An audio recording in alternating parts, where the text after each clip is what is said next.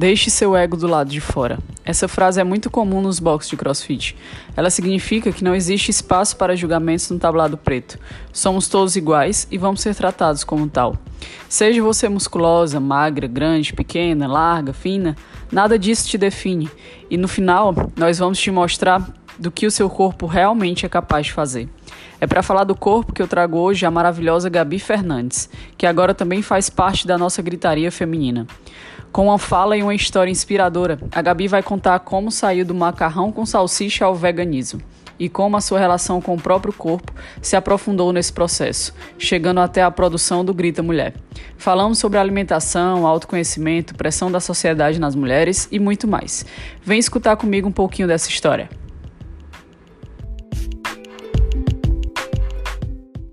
tarde, galera. Boa tarde, bom dia, boa noite. É, hoje eu estou aqui com a minha amiguíssima, minha queridíssima, que vocês já ouviram segunda-feira, né? A gente fez uma live com ela e foi bem, bem interessante. E a Gabi agora está à frente do Grita Mulher junto comigo. E nada mais justo do que também deixar a história dela registrada no nosso podcast, né? Então hoje eu estou aqui com a Gabi. A Gabi vai contar mais uma vez a história dela para quem não conseguiu acompanhar na segunda, com um pouquinho mais de detalhes, né, e falando um pouquinho mais devagar para todo mundo entender. Mas é, só para vocês conhecerem um pouquinho mais dessa mulher incrível que a partir de agora vai estar tá conversando mais com a gente, produzindo conteúdo e ajudando a todo mundo do Grita Mulher a gente evoluir um pouquinho todo mundo junto, tá bom? Gabi, boa tarde. Boa tarde, meu amor. Primeiramente, é, eu vou me policiar para falar mais devagar, porque realmente, como eu já falei, eu falo muito, então às vezes eu falo muito rápido, porque eu não quero cansar a pessoa, mas eu acabo cansando a pessoa porque eu falo muito rápido.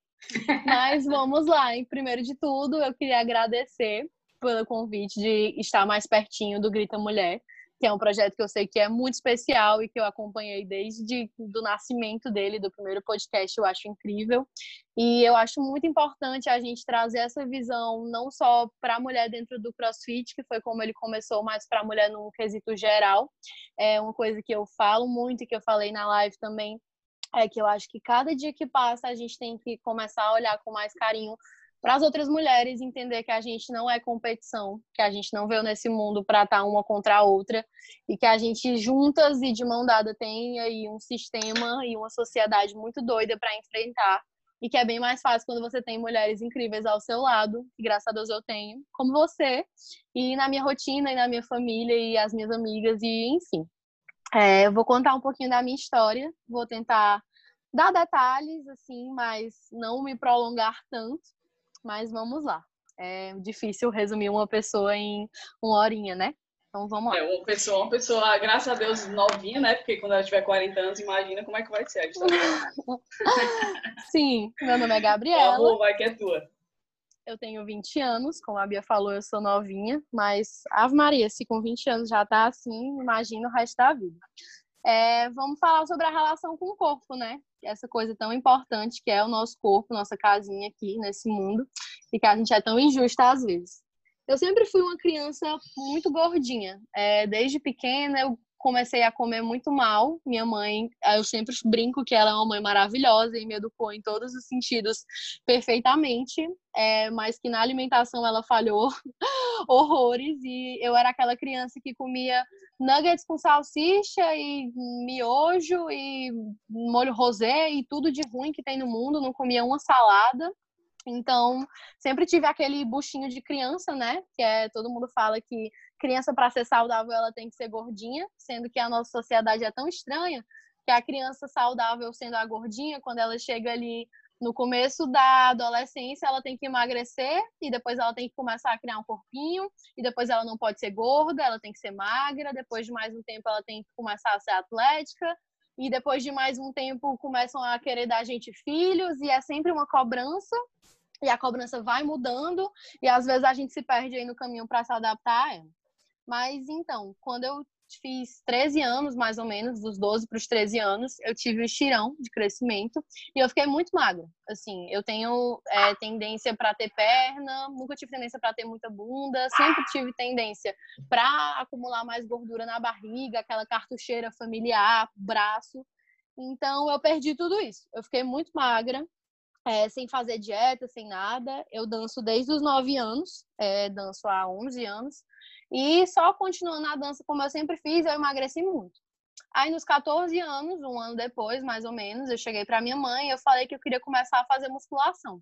Porque eu estava muito feliz, muito magra, e eu achava na minha cabeça que eu precisava fazer alguma coisa para manter e melhorar aquele corpo. Porque ele não ia se manter só na dança, que era uma coisa que me fazia muito feliz.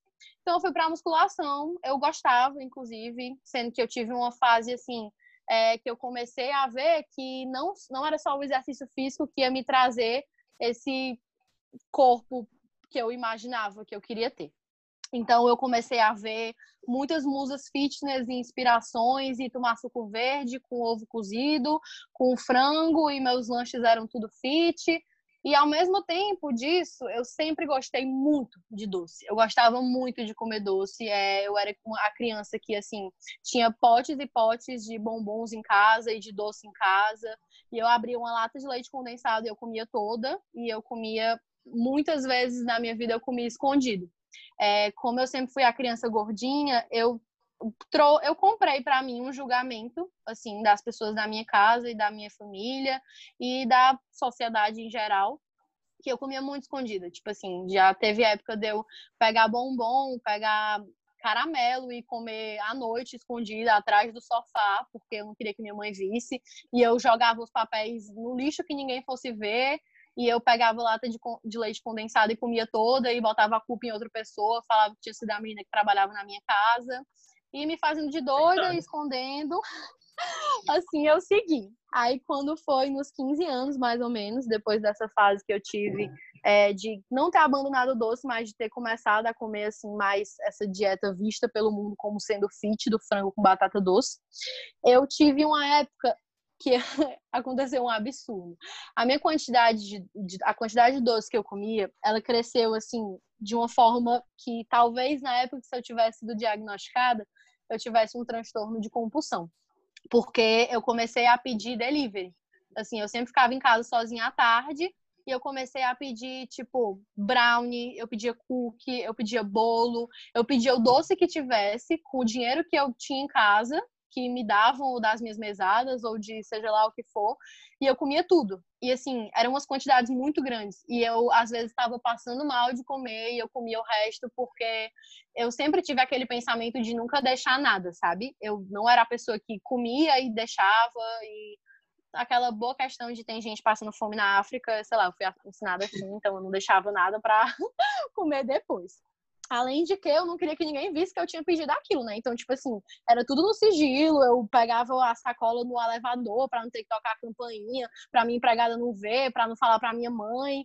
Enfim, uma coisa assim realmente doentia que eu olho hoje e eu penso, meu Deus do céu, por que fazia isso contigo, criança? Mas aí passou lá para os meus 17 anos, no meu último ano de colégio, é, tinha a formatura do colégio, né? E eu vinha, continuava assim, comendo muito doce, sendo que, como eu sempre fiz atividade física, é, nunca era uma coisa muito perceptível essa minha quantidade de doce absurda que eu comia. Eu nunca fui gorda, assim. Até hoje eu tenho, sobre, eu tenho IMC de sobrepeso, porque eu sou muito pesada. Eu sempre fui muito pesada e como eu comecei a malhar muito nova, eu tenho muito músculo, mas eu também tenho muita gordura, então, tipo, quem me conhece sabe como é meu corpo e é um corpo normal, assim. Não que tenha um corpo certo ou um errado, mas eu tenho um IMC de sobrepeso. E tudo bem, vou falar sobre isso um pouquinho depois, quando eu falar de quando eu entrei na faculdade. Hum. Aí, quando começou essa fase pré-formatura, chegou ali uns dois meses, três meses antes da formatura. Eu vinha naquele estresse do terceiro ano. Foi um ano que eu briguei com minha mãe, porque eu queria fazer nutrição e eu queria fazer na particular, porque eu não tinha aqui na federal, na verdade. E eu parei de estudar. Eu chegava atrasada em todas as aulas, eu dormia, eu ficava em casa assistindo série, eu ia correr na praia, sei lá. E ela, tipo, nunca aceitou esse fato muito bem. Tipo, a minha relação com a minha mãe é incrível, mas foi o ano, assim, que a gente teve mais embates também, em questão de relacionamento, porque eu fiz umas escolhas aí que ela não é, apoiou muito. Depois ela entendeu, mas enfim. Aí eu peguei, chegou uns dois meses antes da formatura, e eu falei assim, gente, não tem condição, né, de eu vestir o vestido que eu quero com esse corpo que eu tô. Na minha cabeça era um corpo muito gordo. Aí eu vou pro nutricionista. Aí eu cheguei na nutricionista, sentei na frente dela e falei o quê? O que muitos nutricionistas escutam. Eu quero uma dieta para secar. Eu quero secar, eu quero ganhar um pouquinho de massa muscular, eu quero definir, eu quero ficar gostosíssima no meu vestido de formatura. Se vira aí para fazer a dieta, eu vou fazer o que precisar, foco, força e fé, eu treino todo dia, treino musculação pesada, estou fazendo cinco aulas de spinning por semana, vai ter que dar certo, não tô nem aí. Aí ela passou uma dieta, é, com várias coisas que eu não gostava, que eu falei que eu não gostava, porque a nutrição tem dessas, né? infelizmente. A minha profissão, futura profissão, é muito demonizada porque a gente é visto como agentes de emagrecimento, não profissionais da saúde, promotores da qualidade de vida. Mas tudo bem. Aí eu fiz a dieta, eu emagreci, eu devo ter emagrecido uns 6 quilos, sei lá, assim, de forma bem, não saudável. Eu acho que a única coisa que eu fazia, assim, fora da dieta era eu bebia, às vezes, quando eu saía no final de semana, mas nem era uma quantidade, assim, muito grande. Aí chegou na minha formatura, estava eu linda lá do jeito que eu queria, com meu bom vestido. E depois passou a formatura e eu fui viajar. Sendo que o, o conceito de dieta e a imposição da dieta restritiva estava tão na minha cabeça que eu teve coisa na viagem que eu não aproveitei porque tipo eu sentava num lugar para comer com minhas amigas e elas todas pediam um hambúrguer e eu pedi um omelete porque eu era fitness e eu não estava treinando e eu não podia engordar. Entrei na faculdade no ano seguinte e relaxei. E parei de ter essa mentalidade da dieta. Eu não sei o que aconteceu, eu comecei a comer muito. Muitas coisas na minha rotina mudaram. Uma rotina que era baseada em eu fazer o que eu quisesse e frequentar o colégio às vezes sem estudar. Passou a ter vários horários de aula e eu comecei a trabalhar duas vezes por semana no meu antigo colégio. E tinha dias que eu não almoçava. E eu comecei a comer churros, a comer açaí, a comer, sei lá, crepe, sei lá, qualquer besteira que eu conseguisse comprar na rua de forma rápida. E passou. E nisso eu engordei uns 8 quilos, sei lá. Eu engordei tudo que eu tinha emagrecido para fazer a dieta e um pouquinho mais, como existem milhares de evidências científicas que acontecem com uma grande. Foi um, um grande percentual um... das pessoas Esse... que fazem dieta esse relato, quase todas as meninas que falaram essa na, na semana falaram que passaram por esse processo também, né? A Alexia foi uma que disse que, né, para ir pro, pro concurso, teve que fazer um dieta super restritivo, que depois chutou o balde e comia até as paredes se deixasse comia. É uma coisa muito recorrente. Mas, Bia, isso é estudado cientificamente já. Tipo, realmente existem relações com a dieta restritiva e as dietas da moda, que a gente sabe que existe. Eu nunca fiz nenhuma dieta da moda, tipo, acho que só a cetogênica, né, que é a dieta da proteína, no caso, mas assim, aquelas dietas da maçã, dieta da melancia, dieta da lua, dieta do tipo sanguíneo, tipo assim, umas, tem umas coisas absurdas que a gente não faz nem ideia. Tem, tem essa. Aí, isso, e todas elas, tipo assim, você emagrece muito porque elas são restritivas, tipo assim, todo, já é sabido na comunidade científica e não científica de que para você emagrecer, você tem que gastar mais do que você come. Sendo que se fosse fácil assim, não existiria nutrição, não existiria ninguém com transtorno alimentar, não existiria ninguém gordo, não existiria ninguém magro demais, a vida seria perfeita, que a gente sabe que ela não é, né? Mas, voltando, eu engordei tudo que eu tinha emagrecido e eu voltei a dançar. Eu tinha parado de dançar por uns meses e eu voltei, voltei a fazer aula e a gente ia para uma competição. Eu sempre competi na dança, sempre fiz aula e essa competição era em Curitiba. A gente ia para o Festival Internacional de Hip Hop e a fantasia da coreografia que a gente dançava era do festival do ano anterior. E nesse festival do ano anterior, que eu não dancei, é, por as fantasias serem muito expostas, tipo, as meninas dançavam com shorts muito curtos e de top, é, dançavam de barriga de fora, os homens dançavam sem blusa. Isso é uma coisa muito comum na dança e é muito cobrado dos bailarinos essa magreza. acho que principalmente no balé, mas não só no balé, as pessoas têm uma noção de que para você subir no palco e para aquilo ser bonito, você tem que estar tá magro, você tem que estar tá alinhado, você tem que ter um corpo atlético. E muitas vezes os bailarinos não têm, porque são pessoas normais. E nesse festival, eles compraram a ideia de emagrecer para ficar nesse estereótipo que eu acabei de falar. E eles emagreceram muito, tipo assim, é, entre os ensaios eles faziam burpee, faziam dietas extremamente restritivas, que tipo, tinham amigos meus que vieram me falar depois e que o que, o que eles comiam não era não chegava nem aos pés do que eles gastavam, entendeu? Tipo de gente que passava cinco horas por dia ensaiando, ainda ia malhar na academia, ainda tinha toda uma vida ou uma faculdade ou um trabalho por trás e eles comiam, tipo, ovo e frango e não comiam nenhum carboidrato, enfim, todos secaram. O festival foi lindíssimo. E, como aconteceu comigo, coincidentemente na mesma época, mas por motivo diferente, todos eles engordaram depois, no ano seguinte, né? Depois que eles chutaram o balde com o conhecemos. Aí foi chegando perto da competição e simplesmente olharam pra gente assim e falaram: vocês estão gordos. Vocês vão dançar gordos. A fantasia vai ficar feia e vocês que se virem para emagrecer. A gente tem que emagrecer. Aí lá foi a gente se virar nos 30. Teve gente que tomou remédio, teve gente que parou de comer carboidrato, teve gente que começou a treinar 11 horas da noite numa rotina super exaustiva. E cada um se virou nos 30 para emagrecer o que desse. Aí nessa época eu não conseguia mais fazer dieta, eu tava com essa alimentação muito desordenada.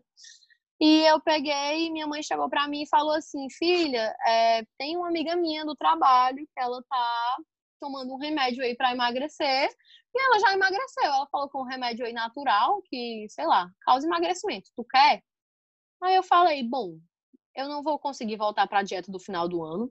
Eu não vou conseguir emagrecer esses 8 quilos para eu ficar no corpo que eu gosto para dançar estão me cobrando esse corpo para dançar e eu não tô me sentindo bem. Eu vou dançar e minha barriga vai ficar lá de fora com minhas banhas dobrando. Ave Maria, só de pensar um suplício. Aí eu falei, tá, pois me dá o remédio. Comecei a tomar o remédio. É, tem algumas coisas, tipo assim, você não pode beber, você tem que beber água, nananã. Enfim, atualmente é um remédio proibido pela Anvisa, certo? Ele é termogênico, ele acelera o metabolismo e ele é inibidor de apetite. Aí eu comecei a comer melhor, tomei o remédio, não emagreci essas coisas, acho que eu devo ter emagrecido, sei lá, um, dois quilos, porque eu fazia a dieta muito restritiva na semana, chegava no final de semana, eu começava a comer o mundo. Enfim, fui, não sei, voltei e pensei, gente, eu não quero, eu não sou obrigada a passar por isso. Eu não quero mais ter que emagrecer para caber num corpo que não é meu, para caber num padrão que é cobrado de mim, mas que eu não sou feliz comendo do jeito que eu tenho que comer para estar nele. E se para eu dançar no palco eu vou ter que estar assim, eu não vou dançar. As pessoas vão ter que aceitar que é assim que é para ser. E ao mesmo tempo que isso aconteceu comigo, isso aconteceu com outros amigos meus da dança também. Esse foi um dos estralos que eu tive em relação ao meu corpo com o passar do tempo e tudo que eu vinha fazendo por ele. O outro muito importante é que eu sempre tive uma comparação dentro de casa. É, a gente tem mania de se comparar com tudo, em questão de corpo, em questão de produtividade, em questão de sucesso, em questão de quantidade de amigos, sei lá, é, popularidade, assim, tipo assim, coisas que as pessoas ligam e a gente acaba se comparando com quem está ao nosso redor e com as influências externas, que aí entra as blogueiras do Instagram, as famosas, as pessoas que têm o um corpo X. Eu já fui a pessoa que tinha a foto de uma barriga chapada com o plano de fundo para me motivar a ser fitness. E essa comparação, ela é extremamente doentia, porque você é uma pessoa, você tem que, eu acho que respeitar o seu corpo um dos primeiros é, passos para isso é você respeitar que só você tem a sua genética e que tem algumas coisas no corpo que não são mutáveis. Tipo, é, eu reclamar da minha altura. Não, não tem alongamento no mundo, natação no mundo, comida no mundo que vai fazer eu crescer 10 centímetros a mais. Ou eu vou ter que cortar uma canela para ser 10 centímetros menor. Entendeu? Então eu acho que tem algumas coisas assim que a gente tem que aceitar que são, que a gente é daquele jeito e a gente pode trabalhar para melhorar coisas que não que nos incomodam, mas tem certas coisas que nasceram com a gente. E a minha mãe, para quem não conhece, ela é extremamente sarada.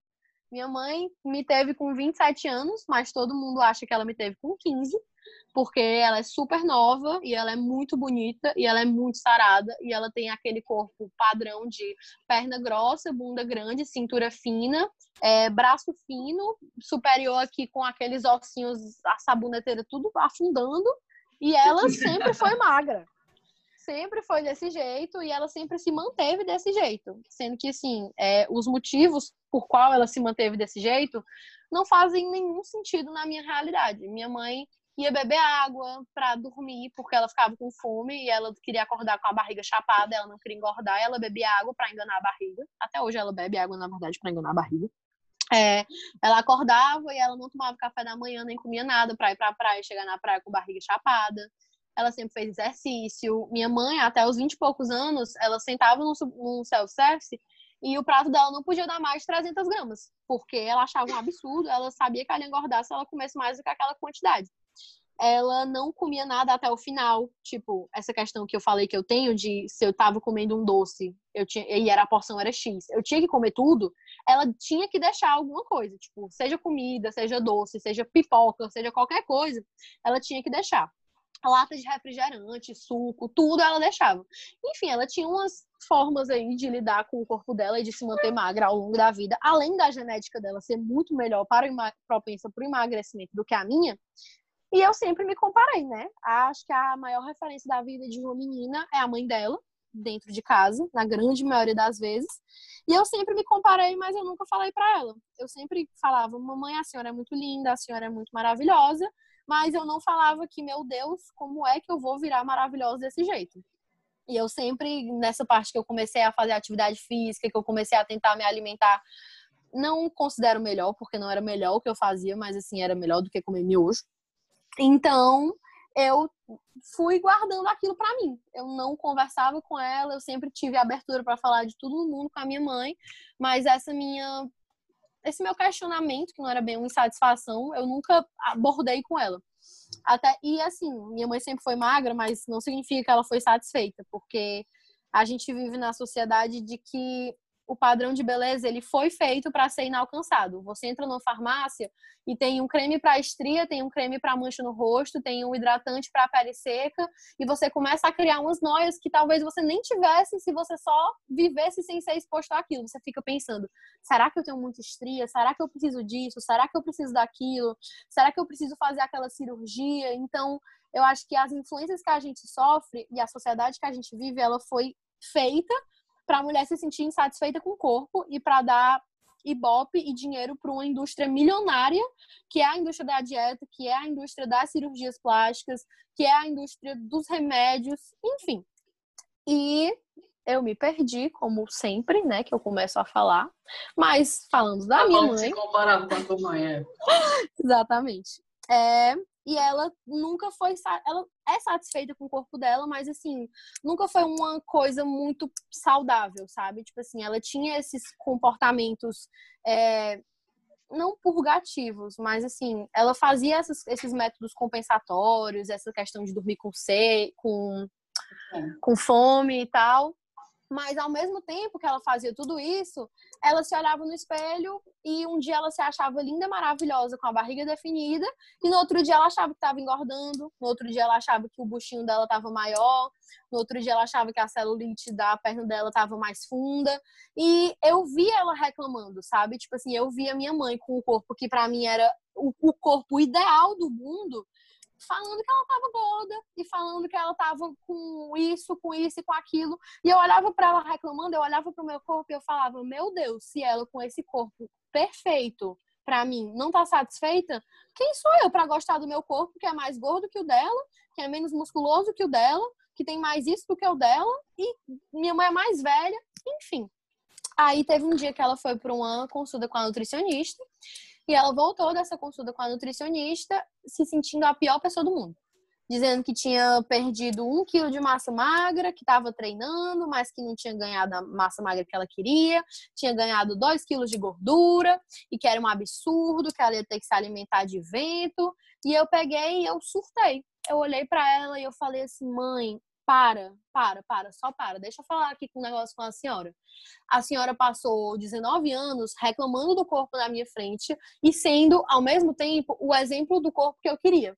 E até eu entender que eu nunca vou conseguir ter o corpo igual ao da senhora, porque nós somos pessoas diferentes, com genéticas diferentes. E apesar de eu ter nascido da senhora, ser 50% Adriana, e ter metade da genética da senhora, a gente nunca vai ser igual. A senhora teve uma vida inteira antes de eu nascer e a gente vive de formas diferentes. E a senhora se culpa muito. O corpo da senhora é lindo. A senhora é uma das mulheres mais novas que eu conheço e mais bem cuidadas e conservadas em comparação com as amigas da senhora. E hum, para, para, só para, por favor. Eu preciso que a senhora, pela minha sanidade mental, passe a se amar mais e se aceitar mais e se cobrar menos, porque a senhora é incrível. E nisso ela começou a chorar. Ela não esperava, tipo, de jeito nenhum que eu fosse falar isso. Eu nunca tinha, tipo, aberto minha boca para falar disso. E eu comecei a chorar falando também. E minha mãe fala às que vezes, esse dia. Às vezes a gente reclamar do próprio corpo é algo tão natural que a gente faz sem, justamente sem perceber quem é que tá ouvindo, né? E para uma mãe, isso de saber que o que ela fala dela mesma impacta a filha, que na verdade sempre impacta, né? Não é só a sua mãe. Toda mãe, Sim. tudo que ela faz impacta no comportamento da filha. E, e a grande maioria das mães não tem essa noção. Não sabe como é, os outros absorvem o que você está falando de você mesmo, né? Justamente por isso. Vão ter pessoas que te acham perfeita. E aí o fato de você reclamar de você mesmo, não só estético, mas, sei lá, alguma pessoa que você admira no seu ramo profissional e você chega para conversar com a pessoa e a pessoa se diz que é uma merda, que é um cara que não, não tipo É assim, não faz as coisas direito. É decepcionante, exatamente. E só que isso- influencia, tudo que você fala influencia os outros. Isso perpassa não só pela minha relação com a minha mãe. É, falando na questão do corpo, é aquele bom exemplo de eu tô aqui com o meu corpo mais ou menos dentro do padrão e eu tenho uma amiga que é gorda e eu fico toda hora na frente dela Exatamente. falando Ai, eu tô muito gorda, eu tô obesa. Ai, meu Deus, depois dessa ceia de Natal eu engordei 5 quilos. Meu Deus, o que vai ser depois de, de mim, depois da quarentena? Eu vou sair rolando, eu vou chegar na minha academia e não vão nem me reconhecer. E isso, pra pessoa que tá ouvindo de fora, que tem exatamente essa visão do o seu corpo é bom e o dela é ruim, é 300 vezes pior. E você causa, assim, uns, uns pensamentos que você não tem ideia, entendeu? Tipo, eu já ouvi uns relatos de algumas amigas minhas próximas até falando que se sentem muito mal quando uma pessoa que tem o corpo que ela queria vem falar isso dela, entendeu? Então, eu acho que a gente tem que ser, ao mesmo tempo, mais responsável com o que a gente fala, para quem a gente fala, mas ser mais responsável com como a gente lida daquilo pra gente, sabe? Uhum. Tipo assim, você não pode, minha mãe não poderia fingir que ama o corpo dela pra mim, mas ela tem que começar a amar o corpo dela e parar de reclamar porque isso vai influenciar em mim, mas porque é uma coisa boa pra ela, entendeu? Então, tipo, eu acho que isso tudo é uma questão muito multifatorial, não é tipo preto no branco, não é tipo assim, eu vai ter um estralo na minha cabeça e eu vou começar a ter autoaceitação. É. alto amor, me amar. Se eu falar se amar é muito fácil, muito fácil, entendeu? Mas assim, ir lá na prática é o que eu sempre falo, não é um conceito linear. Você não vai, ah, não, eu gosto do meu corpo hoje, mas o seu corpo de hoje, amanhã ele vai estar mais inchado, porque você está com retenção de água, outro dia ele vai estar mais sequinho, porque você treinou, ou então ele vai mudar. O, cor- o nosso corpo, ele não é estático. Ave Maria, o sonho das pessoas que fazem dieta seria você chegar num ponto X e a partir dali você ir comer e ser feliz. Então eu acho que a gente tem que entender que a gente tem que viver de uma forma saudável para o nosso corpo e para nossa relação com ele, entendeu? Não adianta você ter o corpo que você quer, mas você não ser feliz. Eu falei disso um dia desse no meu Instagram que é, eu tenho alguns casos de amigas que passaram por coisas super sensíveis porque elas estavam assim na pior fase da vida delas e estavam com depress- depress- depressão e estavam se sentindo muito mal, assim, super infelizes e estavam emagrecendo porque elas não conseguiam comer. Elas não tinham ânimo, elas não tinham vontade de ir na geladeira e comer. Elas até sentiam fome, ou às vezes nem fome sentiam, e simplesmente estavam emagrecendo e todas as pessoas ao redor delas que não sabiam o que estava passando pela cabeça delas ficavam meu Deus tu tá muito magra tá muito linda perdeu uns quilinhos né fica assim e tal. E tipo assim uma amiga minha semana passada veio falar comigo comemorando que ela estava conseguindo engordar porque isso significava que a saúde mental dela estava melhorando e que aquela tristeza que ela estava lutando estava indo embora e permitindo que ela começasse a comer, que ela começasse a cuidar mais do corpo, que talvez ela começasse a fazer uma atividade física. Então eu acho que as pessoas vivem muito julgando o que elas veem dos outros e isso é extremamente absurdo, porque não faz sentido eu olhar para ti e eu te julgar com aquilo que eu tô vendo, sem eu levar em conta toda uma história, tudo que tu viveu e tudo que tu faz e enfim, não é uma coisa ali preto no branco, entendeu? É aquela, aquele bom clichê de não julgue o livro pela capa. Uhum. A menina magra que você tem como exemplo na sua vida do corpo que você quer chegar, pode viver numa dieta tão restritiva que ela tem os exames completamente alterados. Ela pode ser, inclusive, muito menos saudável do que uma pessoa que tem o corpo gordinho que você não quer ter. Entendeu? Então, eu acho que é uma situação muito delicada. Isso mesmo. E voltando à Aí, voltando à história, eu entrei na faculdade. E, mulher, mas eu falei que eu ia fazer umas observações em cima da minha história, né? Óbvio, tá ótimo. Eu entrei na faculdade e lá pro terceiro semestre de faculdade eu fiz uma cadeira que é de comportamento alimentar. Para quem não sabe, a nutrição tem uma abordagem que é a nutrição comportamental. A nutrição comportamental, ela foge daquilo que a gente conhece da nutrição tradicional, que visa o modelo biomédico e o nutricionismo, que é você lidar com aquela pessoa e passar uma dieta para ela, vendo o que você precisa. Tipo assim, é, a Bia chegou para mim, ela tá com um, uma quantidade de peso de 5 quilos a mais do que seria ideal para ela. E eu vou só passar uma dieta que ela emagrece 5 quilos. Na nutrição comportamental, eu vou tentar entender um pouquinho de quem é a Bia, de por que ela tá aqueles 5 quilos a mais, de como ela se sente confortável com o corpo dela, de como foi para ela fazer uma dieta, talvez, de como seria para ela mudar uma, alguma coisa na alimentação, como é a questão dela, a relação dela com o exercício físico. Então é você olhar para a pessoa e você não ver só um corpo que eu preciso emagrecer.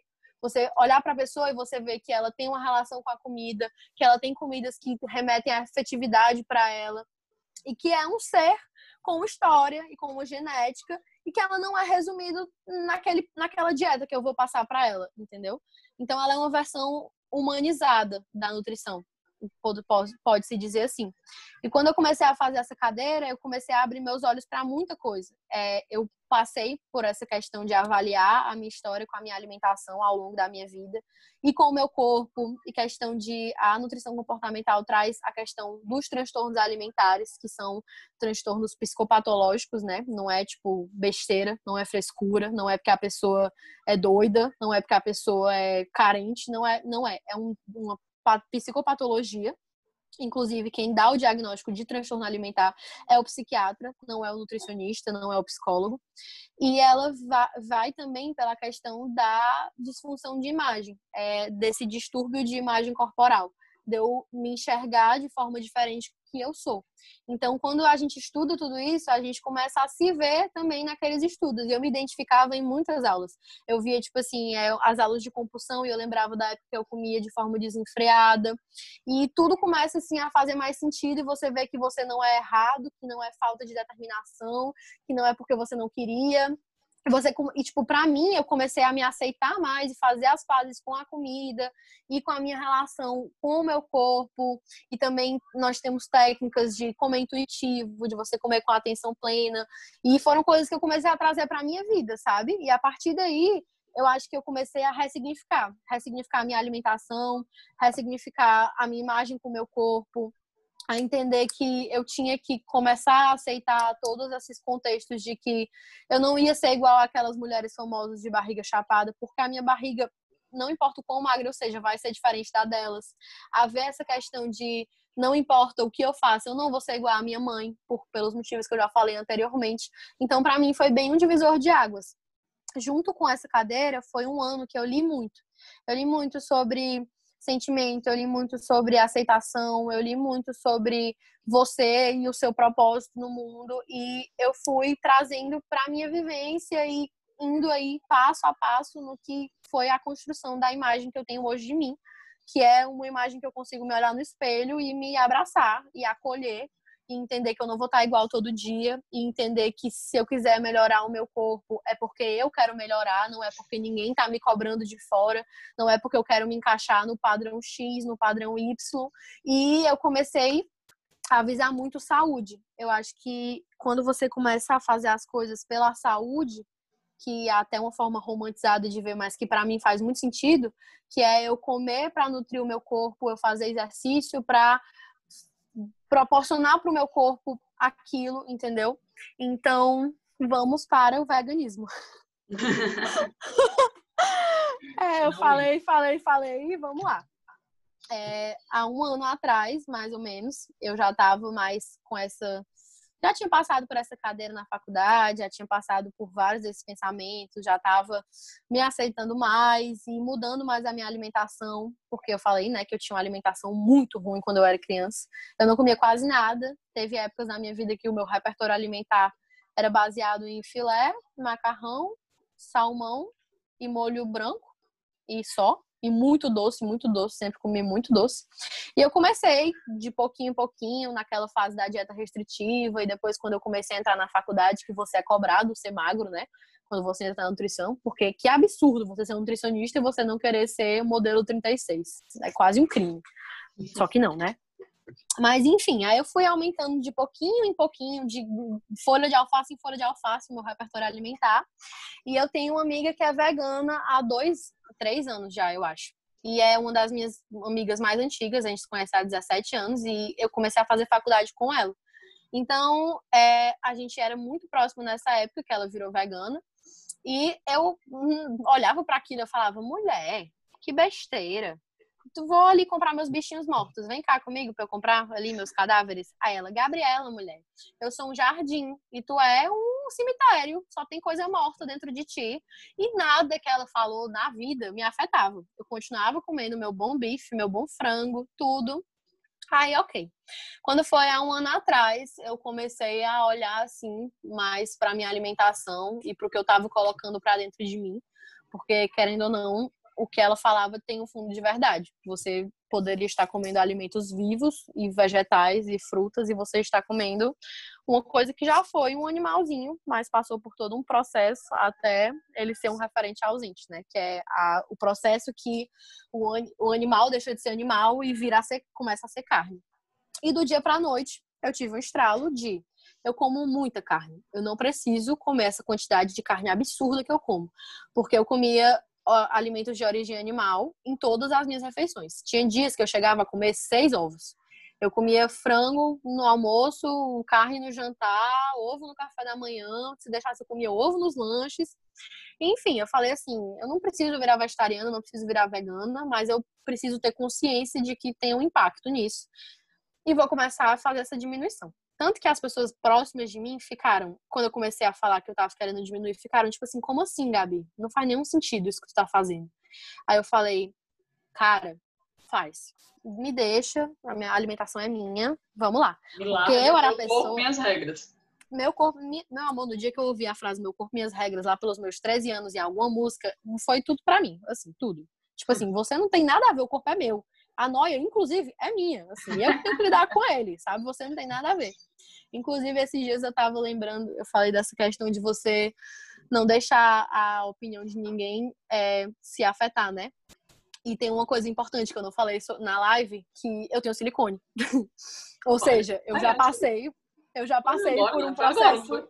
Um ano? Foi faz um ano, vai fazer um ano em junho. E era uma coisa do meu corpo que não sempre me incomodou, mas me incomodava por mim. Não era tipo assim, porque as pessoas falavam, ah, tu não tem peito, ah, não sei o quê. Ah, porque eu me comparava com as minhas amigas que desde 13 anos começaram a ter peito, sendo que eu botava um biquíni e eu me sentia muito mal. Tipo, muito mal. Eu ficava, ah, eu me achava desproporcional porque eu sou muito alta, eu tenho tipo, assim, eu tenho 1,71, né? E eu sou muito grande, tipo, minha perna é grande, meus ombros são largos, minhas costas são largas, e eu achava o meu peito completamente desproporcional ao meu corpo, entendeu? Então, tipo assim, a, ao lado de toda essa questão da vivência com o corpo, ainda tinha essa questão. E eu sempre falei, é, vou botar silicone, eu vou botar silicone, eu vou botar silicone. Desde pequena eu falava isso. E minha mãe não tem peito. Tipo assim, eu acho que por uma pessoa que quer ver o, o corpo perfeito, o único defeito, entre muitas aspas, da minha mãe é que ela não tem peito. Assim, mas ela não se incomoda. E ela, eu acho ela lindíssima, perfeita, com o peito pequeno dela. Mas eu falei, quando eu fizer 18 anos, eu vou botar peito e eu não tô nem aí. E minha mãe, não vai, não vai, não vai, não vai. Quando ela viu que tava chegando aos 18 anos, que ela viu que eu queria mesmo, ela falou: se você pagar, você pode botar. Aí eu, bom, me lasquei, né? Como é que eu vou pagar a cirurgia? Menina, pois eu comecei a economizar. Eu economizei as minhas mesadas. Eu comecei a trabalhar. Eu fiz uns trampos, eu fiz umas coisas. E o dinheiro dos peitos, o dinheiro dos peitos. Falei com meu pai, meu pai falou que pagava metade, depois fui lá. Depois dos meus. Na, na verdade, não foi depois dos meus oito anos, mas ano passado, um ano atrás, eu fiz a cirurgia e foi, uma da, foi o melhor presente que eu já me dei. Porque atualmente eu sou. Eu acho que o silicone veio como a pecinha final do quebra-cabeça para eu amar o meu corpo, assim, loucamente viver nele feliz. Uhum. É, então eu fiz a cirurgia e é isso. Eu não lembro porque eu comecei a falar do silicone, mas é só porque é um fato importante, porque eu acho que assim. Sei não, a porque gente tá falando do teu vegetarianismo e aí entrou o silicone no meio, mas tudo bem, vai. Ai, voltando pro vegetarianismo, mas é que eu acho importante falar, porque assim, eu acho que às vezes a gente romantiza a aceitação do corpo também. Tipo, é, a gente fala que a gente tem que se aceitar do jeito que a gente é, Sendo que se a gente se aceitar do jeito que a gente é, significa que não tem nada que a gente queira mudar. E não tá errado você querer mudar alguma coisa. Você não precisa passar o resto da vida com aquele corpo. Você não precisa, tipo, estar doente e querer continuar doente porque aquele corpo é tem que ser daquele jeito. Uhum. Enfim. Mas aí eu comecei a diminuir a quantidade de carne que eu comia. É, e eu era a pessoa que amava carne. Tipo assim, se eu sentasse numa churrascaria, eu comia um meio quilo de picanha, ô oh, minha filha, feliz. E pepperoni, salsicha e tudo no mundo. Tanto que eu dou risada toda vez que alguém olha para mim e fala assim, cara, é impossível eu ser vegana, eu amo muito carne. Eu falo, cara, eu amava muita carne, eu sou vegana. E aí? O que, que tu vai fazer? Mas enfim. Aí comecei a tirar a carne, comecei a, as pessoas na minha casa começaram a aceitar. Minha mãe não aceitou muito bem, assim, ela achou muito estranho por ter visto eu comer a vida inteira do jeito que eu comia. E eu comecei a conhecer comidas e aumentar o meu repertório alimentar. Eu nunca tinha comido soja, eu nunca tinha comido ervilha, lentilha, grão de bico. É... Ah, eu nem sei. É... Tudo que eu como hoje, eu acho que se você pegar, sem brincadeira, 50% ou 60% das coisas eu não comia eu comecei a comer muita fruta, eu comecei a comer muito vegetal, legume, verdura, salada, assim, tipo, coisas muito saudáveis e que me faziam muito bem.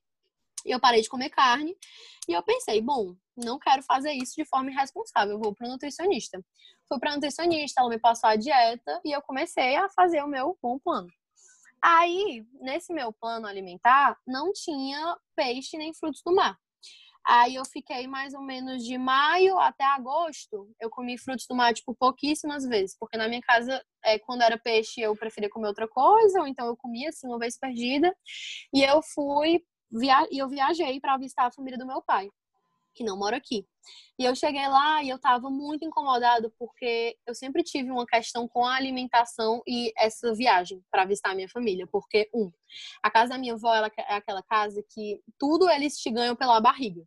Então, todas as refeições, assim, é um banquete, é 10 milhares de coisas, é da tapioca ao pão, ao queijo manteiga, ao doce de leite, à torta, a tudo.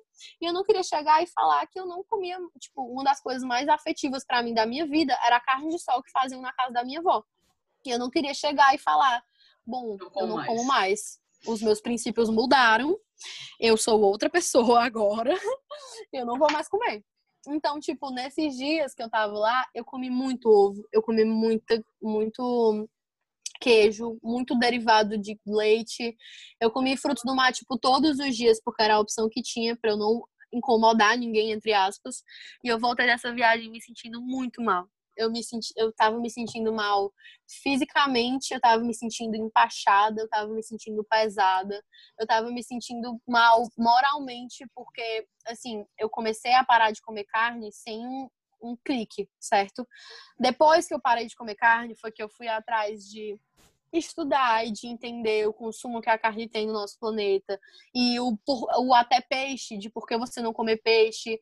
E os impactos na vida dos animais e a quantidade de animais que é morto por ano para nos alimentar.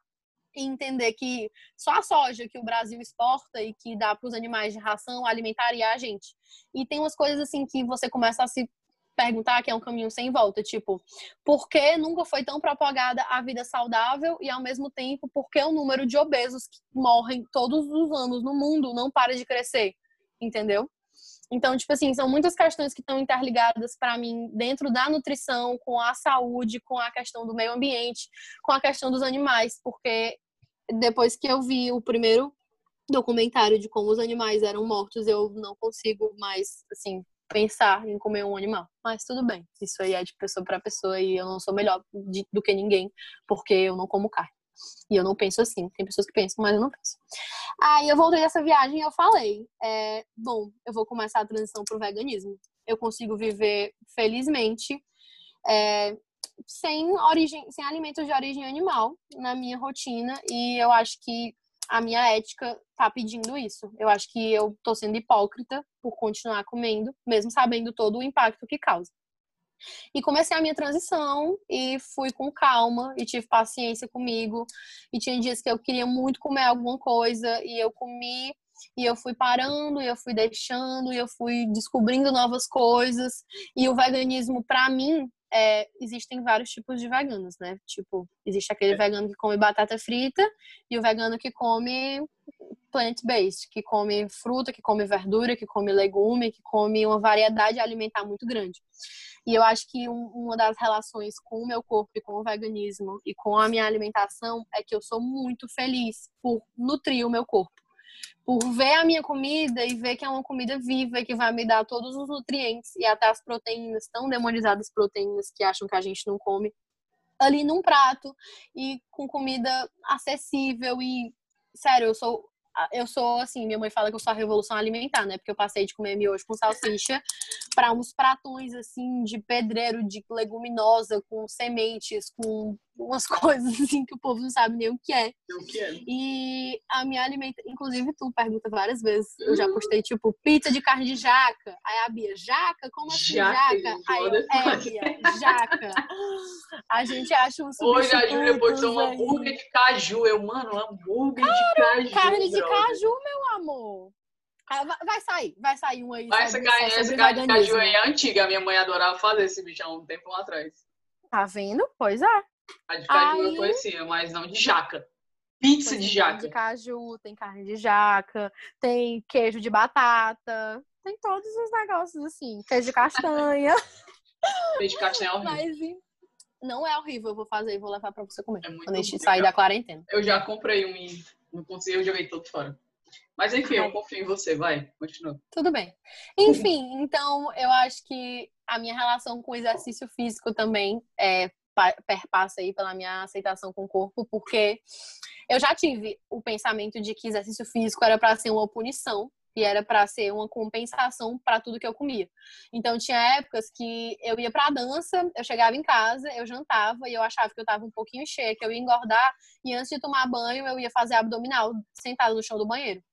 E eu ia, sei lá, fazer uns treinos e fazer umas coisas, eu ia pra academia e eu me matava porque eu precisava daquilo pro meu corpo ser do jeito que eu queria. E na verdade não tem muita relação com o CrossFit, mas entra aí também o CrossFit, porque na verdade eu fui pro CrossFit porque eu tava cansado da monotonia da academia. Eu não acho ruim levantar peso, tipo, puxar ferro, como as pessoas falam, da musculação, que muita gente acha um saco, eu não achava. Eu sempre fiz exercício, na verdade. Eu já fiz natação, eu já fiz karatê, eu já fiz vôlei, eu já fiz dança, eu já fiz três tipos de, quatro tipos de dança. Eu já fiz muitas coisas, mas eu acho que no CrossFit foi o lugar que me abraçou, porque a relação que a gente tem com as pessoas no box ela é incrível e a comunidade do CrossFit, o quanto as pessoas se apoiam lá dentro, assim, não se julgam. O fato de não ter espelho, eu acho que é uma da, das sacadas mais sensacionais do CrossFit, porque você entra no box e você não tem nem como ficar só olhando no espelho. Tem aquele espelho ali na entrada, passou dele, você vai fazer o seu treino todo, você e os seus amigos e a galera grita e joga para fora e levanta peso e tira a camisa e é um ambiente assim que a gente pode ser o que a gente quiser e as pessoas não te olham torto. E eu acho que quando eu ressignifiquei o meu exercício, tipo, que eu fazia aquilo porque me fazia bem, porque apesar de querer morrer e matar a Bia durante o exercício, eu saía dali feliz.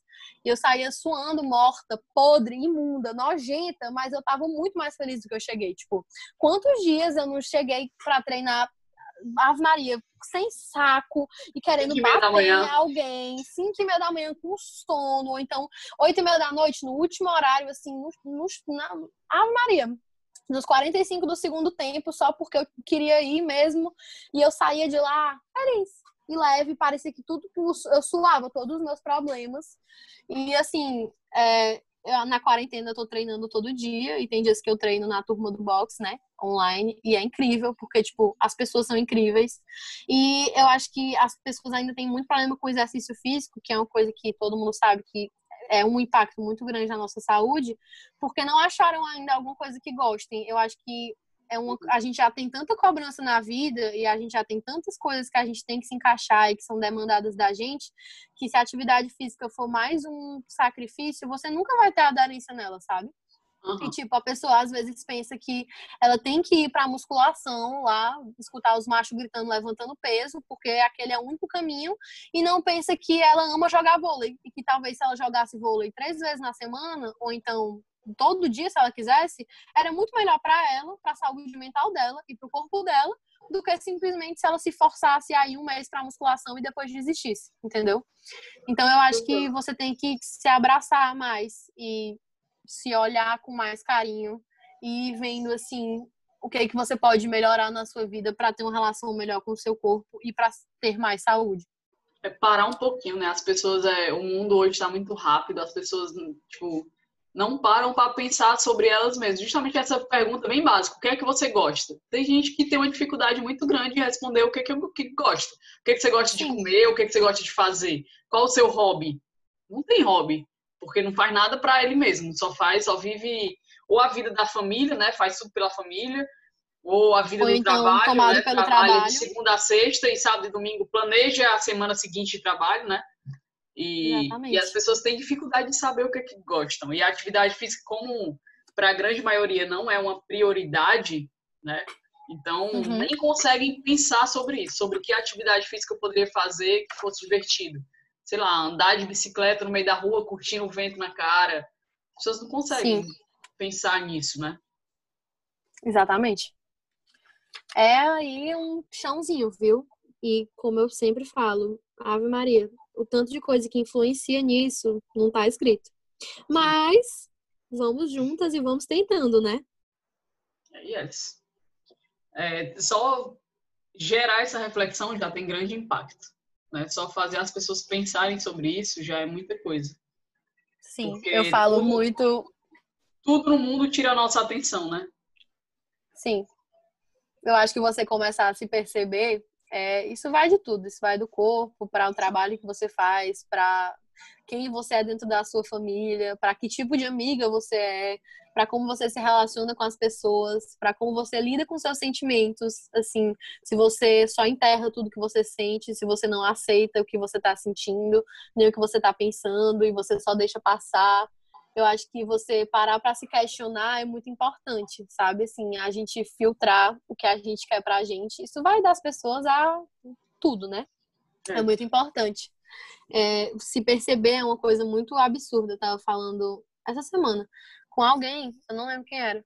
É, a pessoa falando que tinha um, uma coisa no comportamento dele que ele não gostava. Tipo assim, que sempre que ele fazia aquilo, ele ficava, tipo, puta que pariu. Opa, não sei se podia falar palavrão, mas tudo bem. É... Porque eu tô fazendo isso. E eu falei, e tipo assim, ele falando que tava tentando mudar, mas que era muito difícil. E eu falei, cara, só de tu fazer isso e perceber que tu tá fazendo uma coisa que tu não gosta e estar disposto a mudar, a se trabalhar, já é vários passos aí para mudança, entendeu? Tipo, tem um negócio que a gente até usa é, em questão de alimentação, que é os estágios que você está se propondo para mudança, tipo, pré-contemplação, você olha para aquilo e você não faz sentido para você mudar.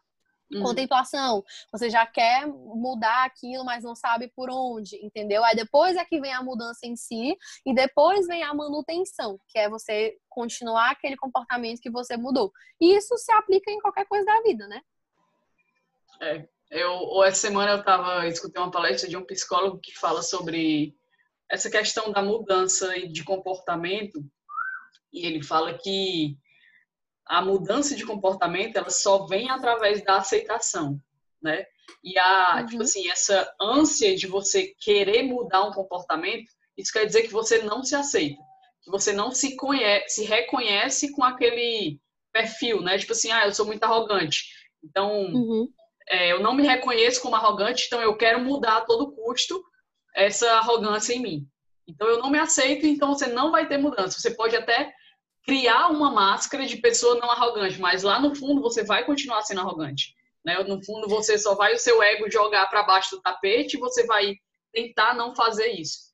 Mas é, e esse, isso a gente pode trazer até para o próprio corpo mesmo. Né? Tipo assim, é como você falou a questão do silicone. Não é que você queria mudar o seu corpo, mas você já tinha aceitado o seu corpo.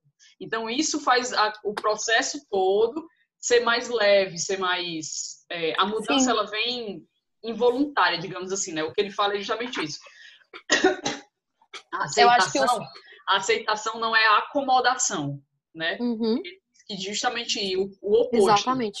A aceitação ela te gera uma insatisfação e essa insatisfação você vai mudando.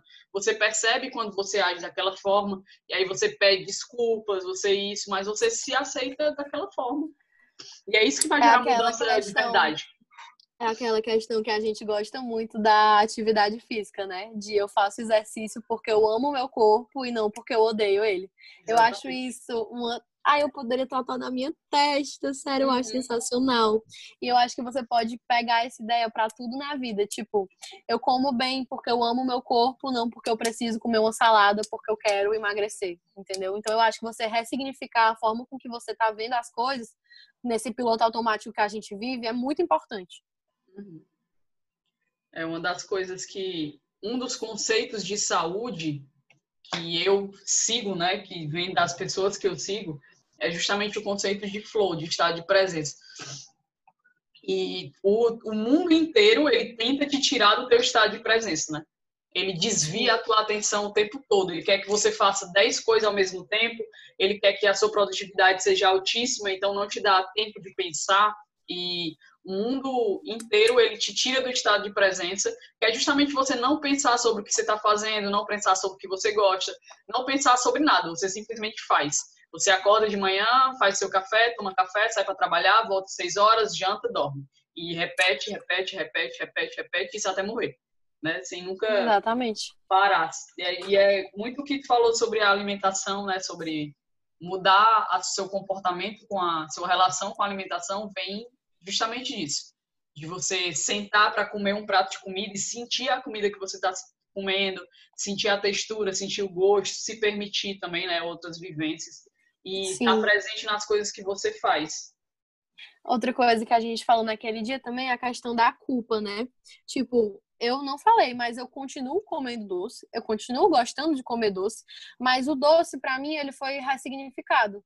Tipo assim, eu não tenho mais aquela necessidade de pegar uma lata de leite condensado, até porque eu não como leite, e comer ela inteira, entendeu? Tipo, atualmente eu tenho, entre aspas, controle de comer uma quantidade X e eu também não me cobro muito, tipo, eu acho que antes, como eu vivia na dieta restritiva, quando eu saía, causava esse descontrole. Tipo, atualmente eu não sigo dieta, eu como bem, eu como pensando nos nutrientes que aquela comida vai me dar, mas também eu penso no conforto que certas comidas me dão. Tipo assim, é, tem dias que eu quero comer um doce. Eu vou lá, eu faço o meu doce, eu como. E amanhã eu não vou treinar mais por isso. Eu não vou passar o dia bebendo água e chá feito uma doida por causa disso. Eu não vou fazer massagem por causa disso. Não, tá tudo bem, entendeu? Tipo, eu aceito o que o meu corpo me traz, entendeu? Eu aprendi a dar para ele os nutrientes e tudo que ele precisa para ser o corpo incrível que ele é, de me permitir fazer tudo que eu faço, mas ao mesmo tempo eu também escuto as demandas, eu também dou conforto, eu também não privo ele dessas questões que a gente acha que são prejudiciais às vezes, sabe? Hum. É, e eu lembrei da minha carta. Eu acho que a gente podia terminar com a carta. Pois vai, ler. Vou então, ler, tá bom? Um ótimo encerramento. É. É, eu escrevi um pouquinho antes de começar a live com a Bia. Na verdade, não é, ela é tipo bem pensei e escrevi, certo? Não esperem um textão, mas enfim. Carta aberta para o corpo, corpo que eu habito. Bem, só posso começar com um pedido de desculpas por todas as vezes que eu quis forçar que você coubesse em espaços pequenos demais, que não te cabiam. Por todas as vezes que eu me comparei com corpos irreais de pessoas famosas ou das que viviam do meu lado, como a minha mãe. Por todas as vezes que eu desejei que você fosse diferente, todas as vezes que eu decidi que eu me senti fracassada por comer demais, pelas vezes que eu decidi, de... ai meu Deus, tá muito difícil, tô me emocionando. Pelas vezes que eu desejei conseguir vomitar depois de comer para não engordar com aquilo. Por todas as vezes que eu comi, comi e esqueci de te nutrir. Comi só pelo prazer que aquilo me dava. Por todas as vezes que eu ignorei tudo que você me proporcionou. Eu fui uma criança feliz, sempre fui muito amada e acolhida, nunca me faltou nada. Eu brinquei, eu corri, eu fiz amigos, muitos amigos. Eu viajei, eu comecei a praticar esportes, eu dancei muito, eu abracei quem eu amo. Eu vi, eu ouvi, eu falei, eu senti e eu ainda sinto muito, até hoje. E eu não seria capaz de passar por tudo isso se não fosse por você. E mesmo assim, eu ainda te julguei, eu te xinguei, eu não te respeitei, eu não te amei como deveria, mas tá tudo bem. É, só mais uma coisa, eu agradeço por tudo isso, mas eu queria te dizer que eu não me limito a você. Eu sou muito mais do que um corpo, seja ele como for, seja ele a forma que tenha. O que eu carrego aqui dentro de você vai tão além da estética e do visual. Então, me desculpe, eu te amo muito e eu sou muito grata por habitar em você. Arrasou. Ai, é. é um suspiro de alívio. Essa carta aí é para ler todo dia. Só Sim, é para belo... escrever ali no, atrás do olho para lembrar quando a gente pensar em voltar para tudo isso. Oh, yes. Gatinha, pois muito obrigada de novo mais uma vez e espero que a sua mensagem, a nossa mensagem, na verdade, né, chegue a muitas e muitas mulheres. Já está chegando, as nossas respostas estão sendo incríveis. E eu só espero que a gente tenha mais sucesso nessa caminhada e atinja cada vez mais mulheres, porque e vamos juntas. E vamos juntas demais, porque a causa é nobre e necessária. Necessária, exatamente. Então é isso. Obrigada. Eu que agradeço. Esperem mais novidades aí ao longo da semana, dos meses, dos anos. E mandem esse podcast para as mulheres que vocês acham que precisam escutar o que a Gabi falou, né? Tem muita gente que precisa escutar e se identificar e se perceber um pouquinho. E se você está escutando esse podcast, está pensando em alguém, pensou em alguém durante ele, é, manda para sua coleguinha, que eu tenho certeza que vai beneficiar muito. É, e você que se identificou, estamos juntas, estamos bem juntas, porque assim, é de coração aberto e sou eu. E é um processo que não para, né? Então a gente tá junta para sempre. É um processo de crescimento que não tem como, não tem fim. Só tem fim quando a gente morrer e até lá a gente vai caminhando e crescendo. E lutando muito. E lutando muito, né? É isto. Meu amor, brigadão. Fique com Deus e a gente vamos juntas crescer Sim. e aparecer. Beijinho.